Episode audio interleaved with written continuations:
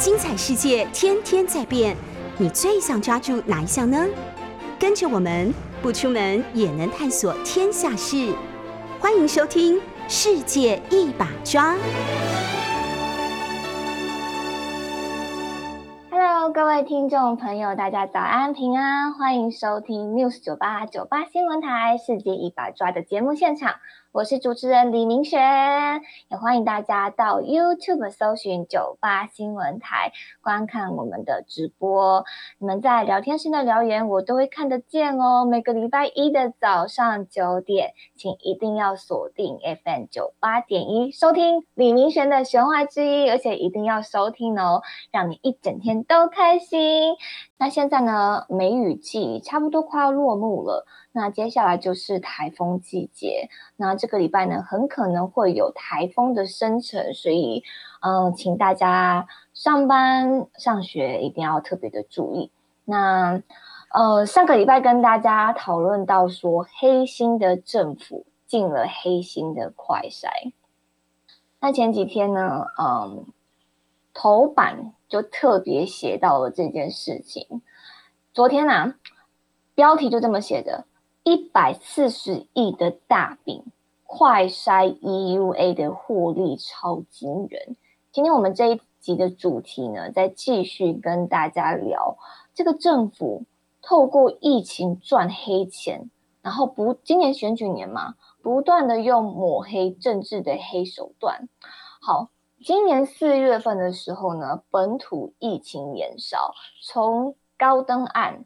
到最近的大兴黑心快筛之乱，不断的在上演。你们还记得高登案吗？不要跟我说才刚过一个月你就忘记了。高登案就是这个政府呢，直接让一家前身是小吃店的公司，摇身一变就成为了快筛的代理商。结果当时被所有的在野党。国民党骂得很惨，那民众也是一样啊，怒火中烧。结果呢，这个政府竟然不知羞耻，不知道得到了教训，还食髓知味。最近呢，还直接让一家叫做大兴的公司卖墨水加印表机租赁的公司，也是一样，一夕之间摇身一变就变成了快筛的代理商。台湾四月到六月是疫情的高峰期，当然现在疫情呢，呃，随着从北到南，现在中南部还是在高原期当中，还是像是好几千里一天的哦。那在高峰期当中，这个政府总共输入了二点九亿剂。商机呢，总共就上看了有三百亿的快筛。那截至目前为止呢，总共有三百二十六家的厂商申请过快筛的 EUA，有三十三家获得了三十五份的 EUA。那扣除现在我们最大众在市面上大家最常看到的罗氏啊、雅培这些厂商，还有。被国民党骂到，这个政府终于开放民众可以从国外自行输入的技术。其余的厂商，你们知道总共卖出多少吗？一点四亿剂的快筛，保守估计而已哦，就获利了有一百四十亿。这个只是保守估计，那等于是每一家的厂商就平均获利超过四亿元。这一百四四十亿。这个快筛大饼，我们今天就来好好聊一下这个政府到底就做了哪些好事。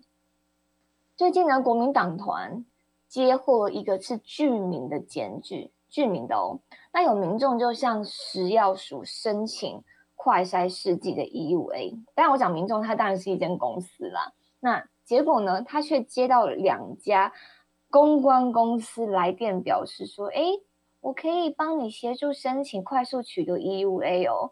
然后这一位居民的检举人士，他还特别说到说，其实他们申请的过程不是很顺利啊，因为是被食药署要求补件，所以他是被推荐的。然后也是一样啊，跟当时党杨志阳署长一样，就说，哎，不好意思，现请你再继续补件。反正我没有挡你，我也没有说你你你不能够进快筛，反正你是努力嘛，努力的补件，然后总有一天我会让你通过。结果呢，这家公司准备补件期，嗯，这个时间当中，就突然间接到一家公司叫做秦氏隆中股份有限公司的曹小姐跟郑郑先郑先生的电话。好，就跟他讲说呢，哎，你是不是有送件到食药署去申请快筛试剂异味的申请？哎，我们公司可以协助你更快速、更顺利的拿到 EUA 哦。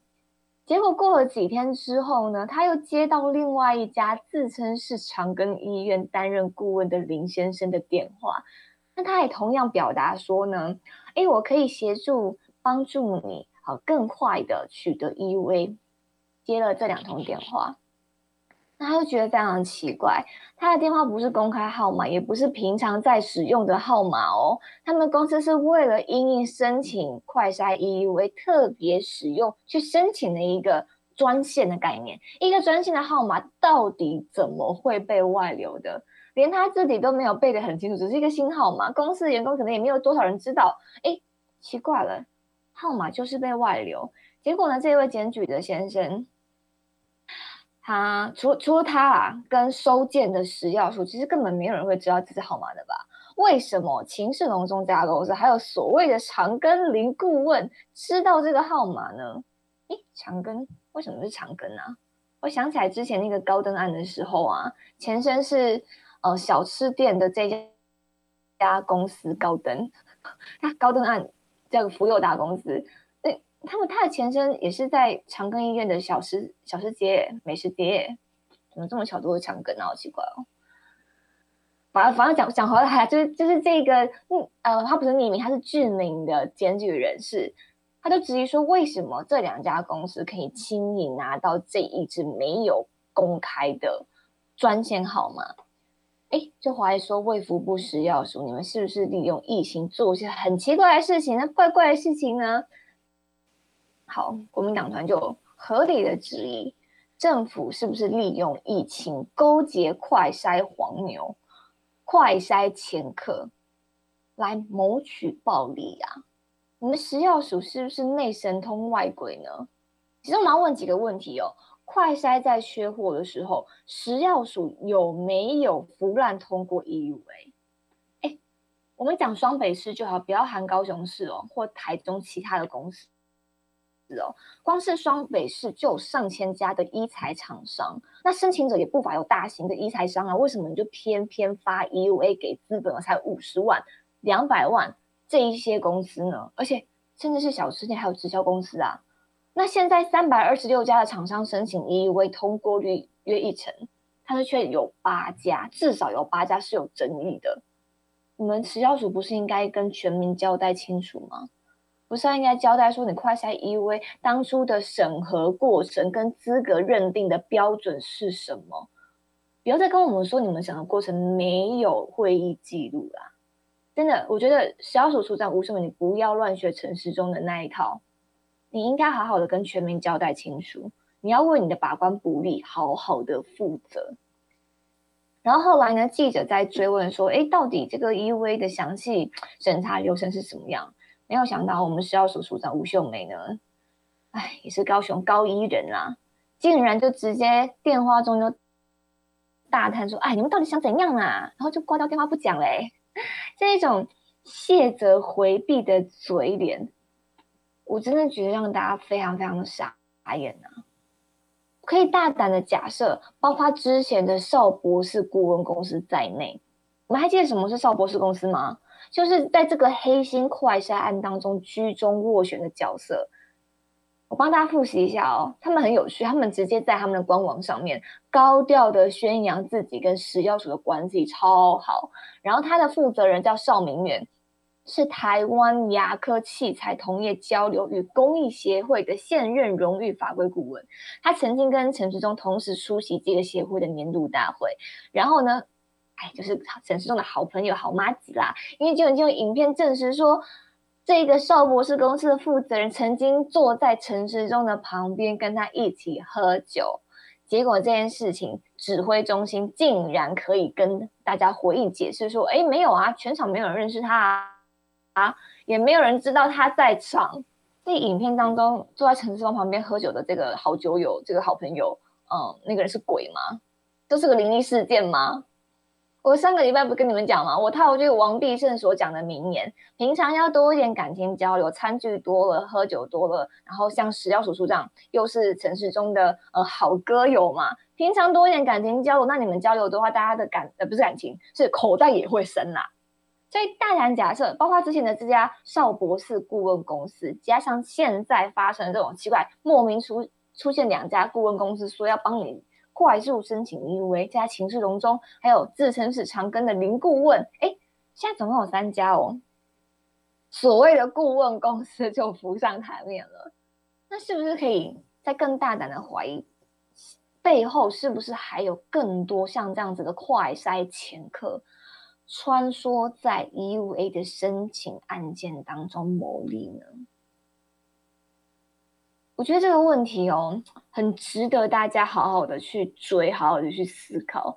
这个假快筛的事件，我们上个礼拜讲到说，这是一家呃资本了五才五百万，虽然说比上一次的 f l o d a 那个小事件公司两百万才再多了一些五百万啦。那这是一家原本是卖印表机的公司，它竟然可以让指挥中心专案核准进口二点四亿剂的快筛，而且它还成为国防部还有全国地方政府采购的厂商。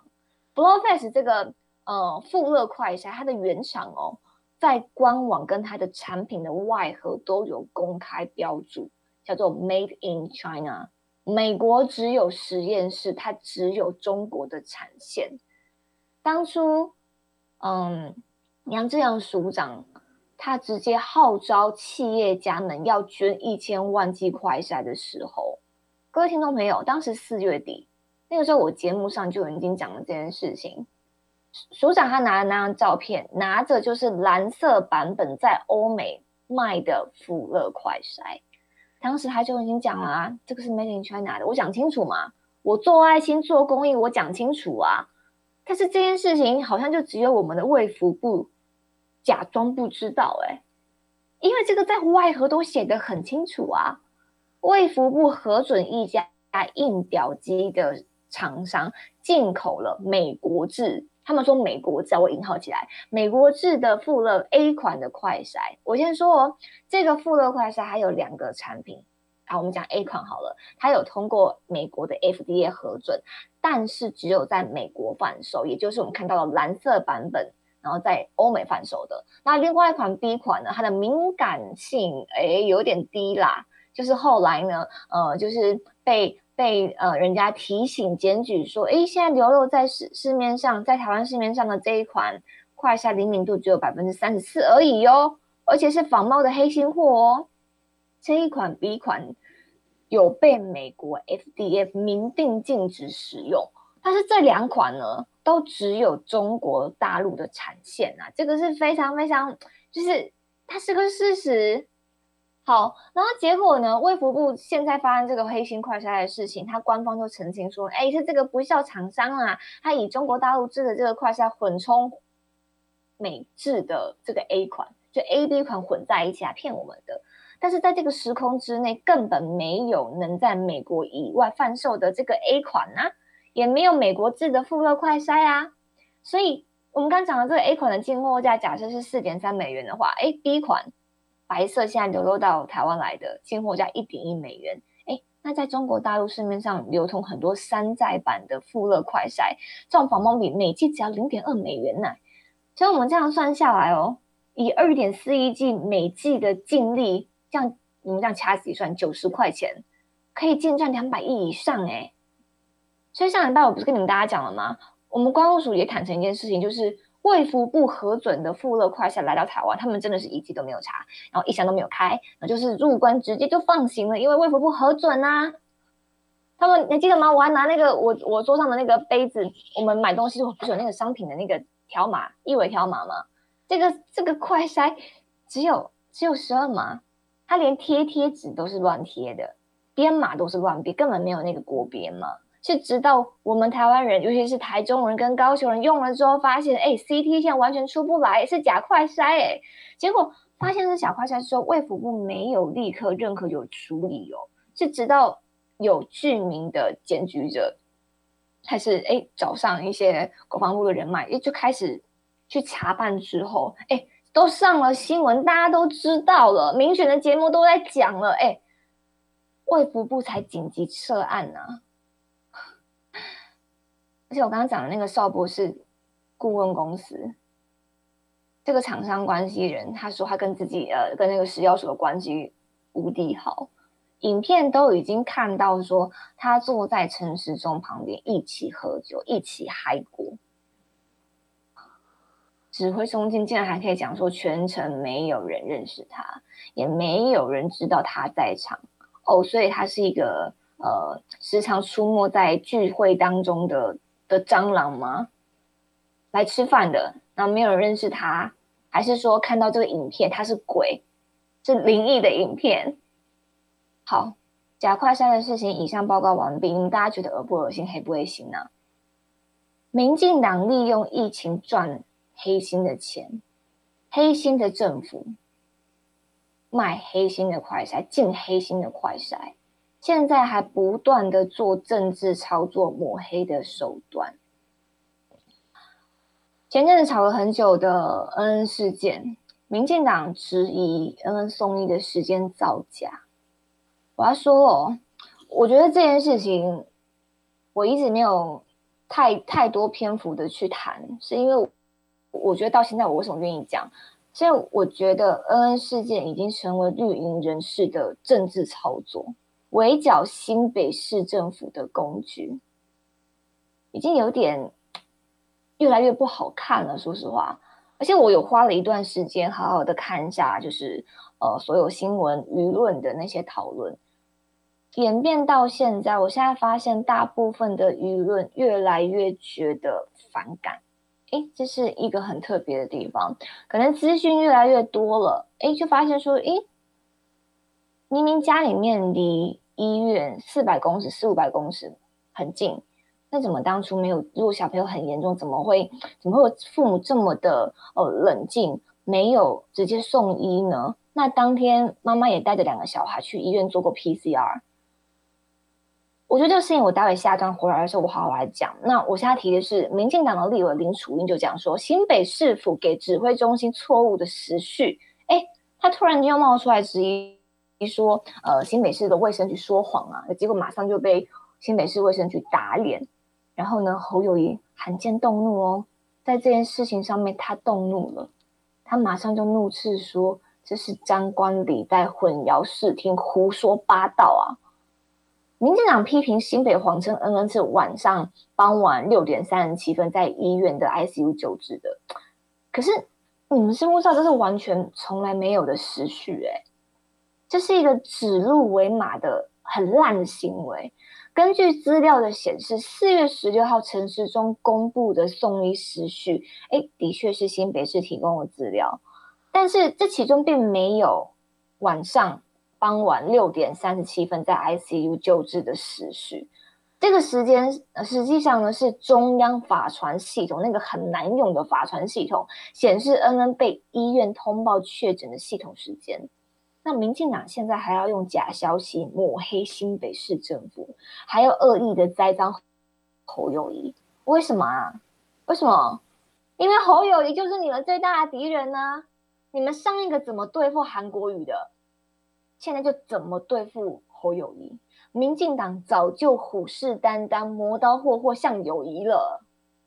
民进党持续传达错误的资讯，哎，他们企图用一种。扭曲事实的方式进行政治操作，还有恶意的攻击，用假消息当做是新北市府说错的证据。我真的要呃温柔的提醒哦，请民进党让恩恩案回归到司法调查吧，不要用这种似是而非的说法。误导大家来获得你们的政治利益，也请不要再双重标准放任你们民进党的政治人物继续用这些假消息抹黑新北市。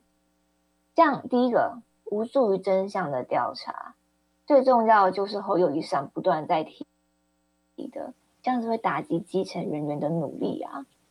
那现在绿营持持续的在追打恩恩案。那新北市政府已经很清楚说明，当时是按照中央制定的制度来执行的。那侯友谊也对这个案件抱持了一个愿意负责的态度。但是我们反观民进党的其中是宣战国家队，耶。我刚刚说啊，当初怎么对待韩国瑜的，现在就是要这样子对待侯市长，不断的用政治操作制造人民的仇视跟对立。他们想要获取的是什么？选举的利益呀！很明显的是在凸显民进党是一个善于政治恶斗的一个政党。在恩恩事件之后呢？指挥中心也针对相关的防疫指引啊，哎，重新做的做了一个调整修正。这两个月以来，调整很多次、无数次，哎，侯市长都是用非常严谨的态度，哎，不断的出面说明，哎，全力的关怀恩恩的家属。那新北市府那边也是极力的推动儿童就医绿色通道。今天会有儿童就医的绿色通道，就是新北市府不断喊话的。啊施打儿童疫苗的这些防疫工作，也是在野党不断的在讲。你们大家不要忘记了，这个政府是在四月二十八号的时候才去签约买儿童辉瑞 BNT 哎，四月二十八号哎，四月一号的时候，台湾政府还讲说什么新台湾模式，这叫新台湾模式，我们还要重症清零。结果到了月中，突然间跟大家讲说，哎，不好意思哦，我们要与病毒共存。还没有儿童疫苗，小朋友没有任何的保护，哎，我们要怎么与病毒共存啊？施打儿童疫苗这件事情是被大家极力的批评监督之后，才逼着这政府赶快去签约去买的，哎，到了五月中旬，五月十六号，五月底才来两批，耶，你们大家不要忘记了，是你们不断的发声，透过民意代表发声，透。透过我们媒体发声，才有了儿童的疫苗。哎，反倒是指引落后，然后防疫专线又没有办法发挥功用的指挥中心，自始至终都是冷眼旁观。哎，所以，所以请请请请大家不要忘记，民进党做什么好事，好不好？中央的政策错误是每一次都是要由地方来背锅吗？我真的觉得，这个真的是太离谱了，哎。我们先进一段广告之后，马上回来，我们继续聊我们今天的主题。回到世界一把抓的节目现场，我是主持人李明璇。关于这个恩恩事件呢，新美市府的送医指引，呃，一直以来都是按照中央的规范。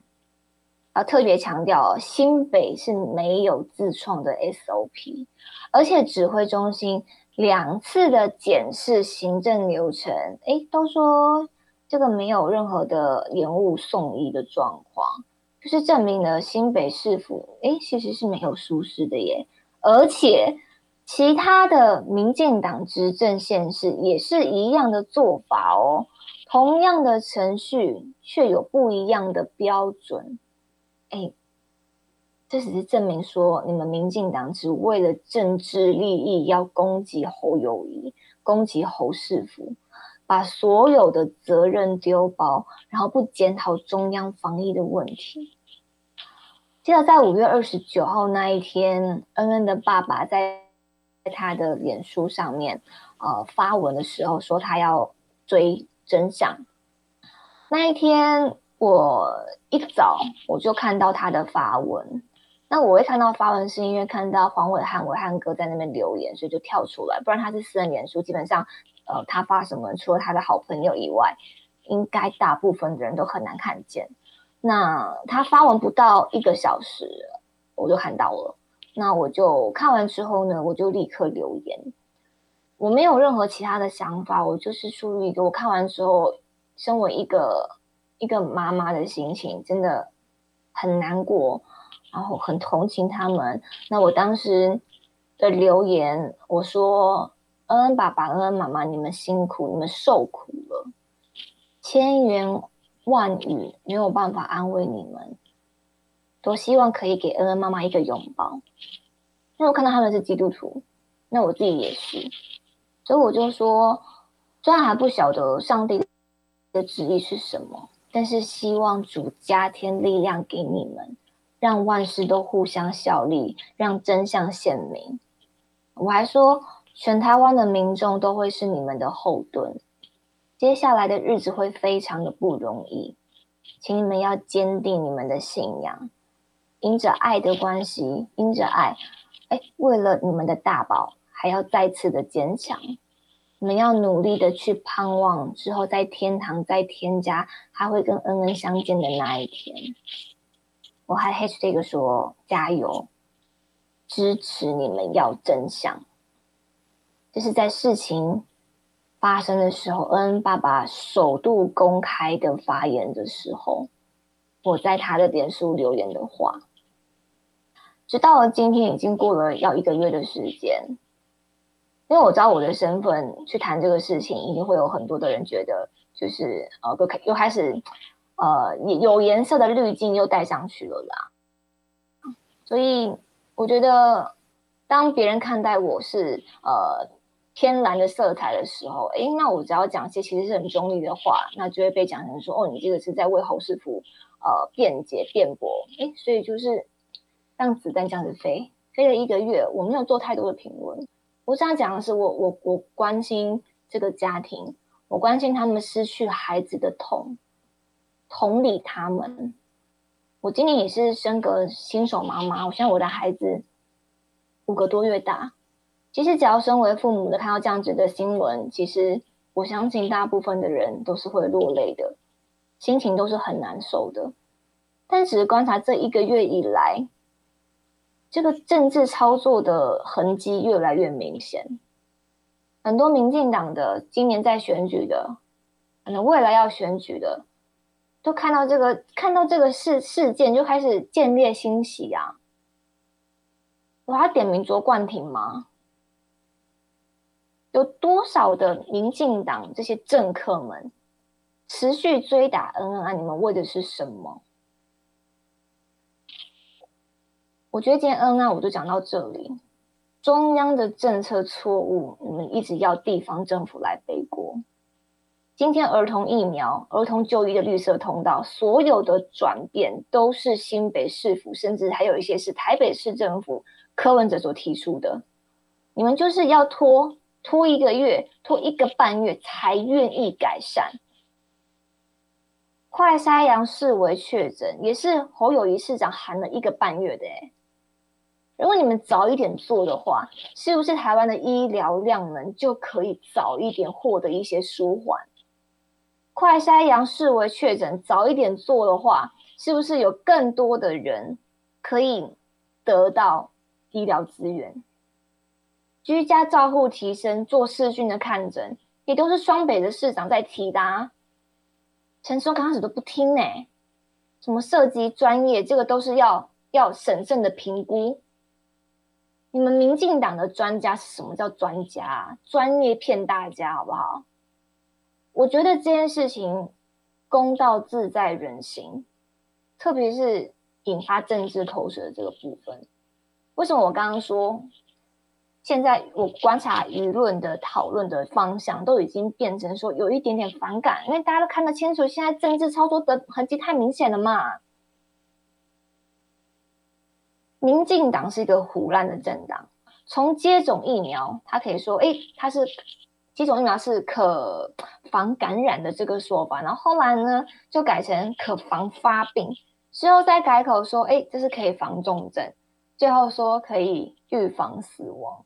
然后更绝妙就是专门骗大家的这个专家还回应说，如果没有被感染呢，就是你的疫苗起了作用；如果被感染呢，就是疫苗没有使他重症；如果你重症了，那是疫苗没有让他死亡；如果他真的不幸死亡了，那是他自己本身有慢性病。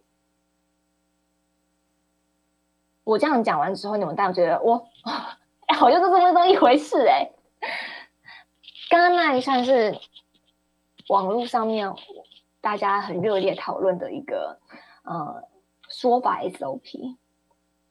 今天这个事情呢，新北市政府嗯，我觉得啦，多次错失了就是在第一时间把话讲清楚的那个契机，是引发这个事件陷入危险的一个主因。那危机处理其实很重要，有一个铁律，就是你要在第一时间把话说清楚，把事件说明说明白，讲清楚。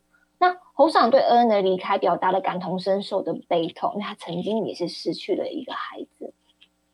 他唯一可能被大家诟病的就是，因为他是哎警察出身嘛，那他第一时间呢去挺第一线的警校，他这一点会让别人觉得态度上、观感上面感到不舒服。因为为什么？因为民众的角度认为，当你在去挺第一线的警校，尤其是公务人员的时候呢，这叫官官相护。这个是民众的眼光，绿尤其是绿营的眼光会这样子来来看待。哎，可是你从另外一个角度来看，哎，那侯市长是一个好长官哦。他过去是警察出身，他一直以来都是一个呃，他的性格是那种冲锋陷阵，然后为下属来挡子弹的人。他不像民进党那种很会做官的那些大官一样，哎，有事就下面基层负责，中央出事之后呢，就地方负责。我高官出事就第一线人员负责。我们认识的侯友谊，哎，他不是这样的政客，哎，所以说。他说：“他全权负责，他来承担。可以知道，当他讲这样子的话的时候，从政治的角度来看，哎，真的不太明智啊。可是我相信他不会不知道，我也相信一定有很多的人、很多的幕僚在提醒他。哎，侯市长，你直接跟第一线的基层公务人员切割是最快、最能够止血的。但是侯市长的选择是什么？懂了吗？”如果一九二二真的照陈时中讲的没有公权力，诶，是外包的，那我要问一下，请问你们设立一九二二干嘛？大家为什么要乖乖的去遵守你们之前的规定，说要打给一九二二通报呢？多少人打了一九二打不通啊？这过程当当中的心急跟眼泪，你们可以体会吗？我也打过啊。有乡民就发问说：“一九二二耽误的一百六十八分钟，怎么都没有人提啊？当初 N 爸 N 妈前面不是狂打了一九二，打了一百六十八分钟，怎么没有人理呢？就不懂为什么花了三个小时，这不是更应该，这是更严重的耽误吧？怎么都没有人再再提啦？就我看到网友的回应是说，关键是什么？因为他是外包的，啊外包要怎么就责嘞？中央就想要甩锅嘛？没有事的时候有政府，请安心。打一九二二呢？有事哦，那就是外包的不好是，我没有负责。哦，侯师傅侯友谊，可惜的就是误认了遵照中央防疫一九二二通报的标准指引 SOP，以为这样子就可以满足民意的期待，忽略了疏忽了第一线的那种机动处理才是紧急应变的核心呢。那我现在这个疫情呢，走到现在已经两年半了，到我觉得严格来说是第三年了吧。结果现在呢，另外一个疫情似乎要准备开始，猴痘的第一例呢已经进入台湾了，有关键二十天。现在全球各国呢陆续都爆出猴痘的确诊病例。那这波疫情呢，什么时候进入台湾的？在六月十六号，一位二十几岁的呃男生，好像台南人吧，他从德国留学返台，就在二十号的时候发生了发烧、喉咙痛、红疹的症状，结果隔天六月二十一号就去诊所就医，二十二号医生哦就开始用视讯的看诊，哎，裁剪送验哦，二十四号就研判是喉窦确诊的病例。那这个事情最近，呃，我要提醒，这是不容小觑的事情啊，就很像长辈说的天花。因为我的年纪，小时候我我还不晓得什么叫天花，但听长辈说那个样子就像天花。啊，医生们也这么说。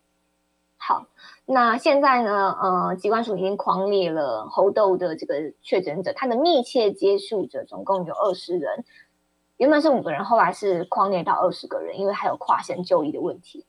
那它的这个健康监测呢，会到七月十四号。好，那接下来有关键的二十天，如果有人确诊感染的话，就代表了猴痘已经入侵到了社区。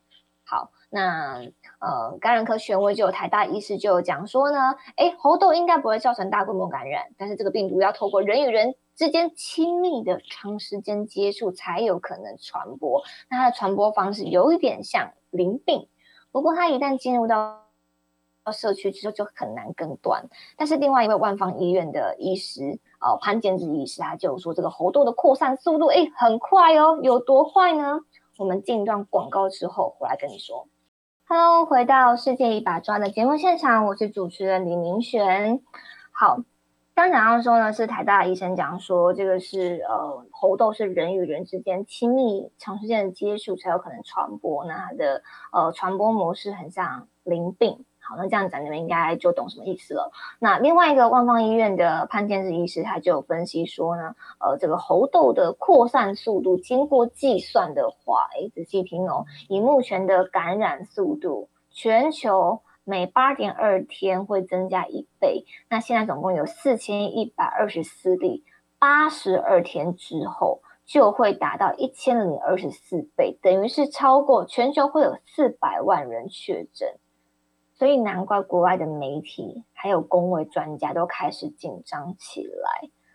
我觉得，因为我们的政府哦，长时间的说自己超前部署，所以今天这个猴痘的事情。更多的人提前先帮政府来讨论啊，提前先帮政府想办法，哎，是不是天花疫苗新的疫苗应该要早点的来做？这个猴痘呢，除了密切接触以外，潘建志医师还讲说，一些呃飞沫跟气溶胶会传染吗？哎，这些问题还是需要研究一下的。但是呢，现在死亡率还不太确定，但看起来有一到十帕左右。那讲讲到说，这个天花疫苗呢，对猴都有百分之八十五的保护力。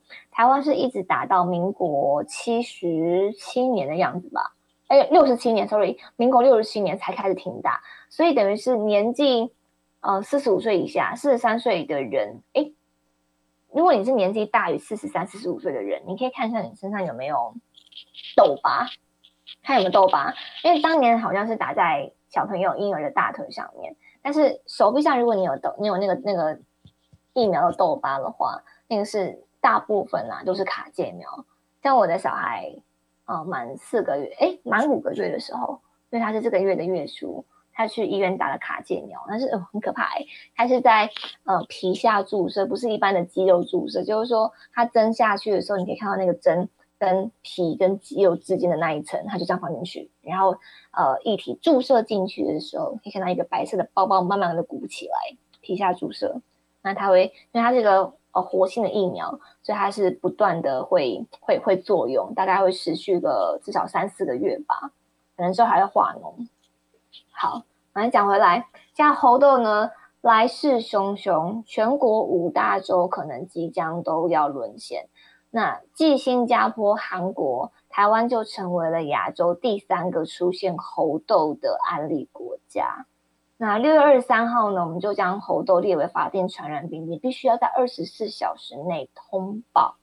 好，那嗯，现在猴痘清台，我们变成亚洲第三个国家。那现在机关署有没有在接下第三代的天花疫苗呢？诶，有哦，有有有有哦。我们现在就好好等待一下有没有其他的消息。那因为现在我们台湾储备第一代的天花疫苗已经不考虑使用了，那之后可能会让呃三类人先打，比如说像医护啊、实验室的人员呐，跟个案的密切接触者先优先施打。好，那现在指挥中心是说他们正在采购最新的第三代疫苗，我们就等吧。希望不是就像之前一样，只会用嘴巴讲说自己超前部署。政府有什么反应呢？他们有说啦，有说在在正在采购第三代的疫苗当中，还有其他反应吗？看起来好像没有什么其他反应了。然后尤尤其是，嗯，蔡总统最近的发文引发破千好 网友暴动。大家都在说，哎，我们看起来好像是我们台湾与世界接轨猴痘，哎，泰国通报第一起的猴痘病例，然后呢，呃，南海也是一样。那那结果，我们疫苗准备好了没？我们国境的检验把关在哪里？网友就说，你明知道会传染，你还让他进入，对不对？人民花钱防疫，然后结果我们就是无限的循环，可怜的都是孩子们。可是哦。呃，猴豆进来了，我想问我们的卫福部部长在忙什么呢？据传他正在多方的咨询、磋商准备当中，做什么？他的有人说呢，陈世忠曾经在私下就讲说，对于参选台北市长，他讲说呢，来得及搭火车，呃，来得及搭火车，他就会上。然后结果被媒体问了之后呢，他就说，诶，搭火车的不多啊，大部分都是搭高铁。他用这种方式来形容自己争取台北市长的态度，诶，似乎好像对参选这件事情还蛮有信心的哦。我们大家关心的是疫情。但是民进党政府他们想的跟我们很不一样啊，他们 他们关心的是选情哎，我们现在失业率创了七个月以来的新高，无薪假突破现在今年以来的最高，突破两万多人，食物通膨各种，我们还停电，哎，回顾上周六月三号说台北新区停电，你们还记得吧？高雄男子一周还两次大停电，后来林雅区礼拜五的时候又停电啦。大家都说真的是有够乱来的，民不聊生，现在还要涨电价。那蔡总统已经五百多天没有公开受访了，我要问他，请问你要如何正面回应人民的需求？我为什么这么说他？因为蔡总统前几天就暗算侯友谊说要正面回应人民的需求啊。他去参加那个南亚科的那个新厂。动土的典礼，然后唯一勉强跟那个疫情有沾上边，就是他致辞就讲说：“哎，台湾面对这场百年大疫，政府会跟人民站在一起，正面回应人民的需求。”那就是因为他的这一句话就被大家解读说呢，他就是暗讽侯友谊的这个意味非常非常浓啦。好，我们来看一下蔡总统他是怎么正面回应人民需求的。现在电价要涨啊，今天啊。今天确定啊，那个审议会都要开了，结果蔡英文的脸书就竟然泼个文章说，金族人等了三十年的建设终于要通车了。网友们炸锅洗版呢，电价要涨了，疫情喉咙又进来了，结果蔡英文的脸书还在剖跟选情有关的东西。金族人等了三十年的建设，这个时候要通车了，为什么？选举年呢？最近台湾的用电量创新高，供电吃紧，从黄灯转到橘灯的警戒，很有缺电的忧虑啊。美国商会还讲说，经过三月的几次停电哦，显示出台湾的供电稳定已经不是隐忧，哎，是马上要处理的问题，哎。然后果然呢，经济部长王美花他就说呢，哦，国际燃料成本大涨，让台电跟中油的财务压力增加，台湾的电价又非常的低呀，所以我们电价要做合理的反应。今天礼拜一就要召开电价的审议会来决定。大家还记得吗？今年蔡总统在接见庞贝欧的时候，我们台湾做了什么很有趣、很精彩的事情？我们台湾用非常知名的三菱。零三全台大停大停电呐，是大停电，不只是跳电而已诶我们热烈迎接这一位最挺台湾的美国前国务卿，那一天还历经了十二个小时才抢救完毕。高雄最慢啊，我家高雄，我娘家高雄，他们真的到晚上十点半那个时候才陆续复电，结果大家都求偿无门呢，冰箱坏了，冷气坏了，东食物都坏，大家求偿无门呢。我们在那一天三月三号的时候，直接在美国的面前上演一个非常精彩的灾害抢救的演习。在三连三之后呢，又发生桃园、台南、新竹、云里各地的仓储工厂大火啊，各地的电线走火事故频传，然后每一家啊发生那种家电损坏的状况。结果我们每个人都是怎么怎么样？我们整个摸摸鼻子，然后呢，呃，好吧，就认了吧。去年的公投呢，真的是四个不同意台湾没电力啊。上个礼拜四，台电就提醒了，供电吃紧，必须要非常警戒。已经好长一段时间，停电就是台湾人实实在在的痛苦感受。请问一下，我们到底要怎么样骄傲的说台湾是先进的国家？美国商会早就已经在提醒，在年初就警告说，台湾的电力功力啊。非常高度的担忧，而且也非常担心蔡政府所谓的电网任性。结果现在呢，美国商会又在说了，真的越来越担心台湾的供电稳定。供电不稳，没有能源安全，请问我们要怎么安心的生活？错误的能源政策，我们的政府却让宁愿让人民继续用废来发电呢？你这样算什么社会正义啊？王美花要宣布七月要涨电价了，今天电费的费率审议会召开，民生用电可能会一次涨租，你们知道会影响非常大吗？影响很影响庶民经济。世界的燃料成本虽然增加，但是台湾的电力成本压力大的症结点是在于这个政府错误的能源政策啊！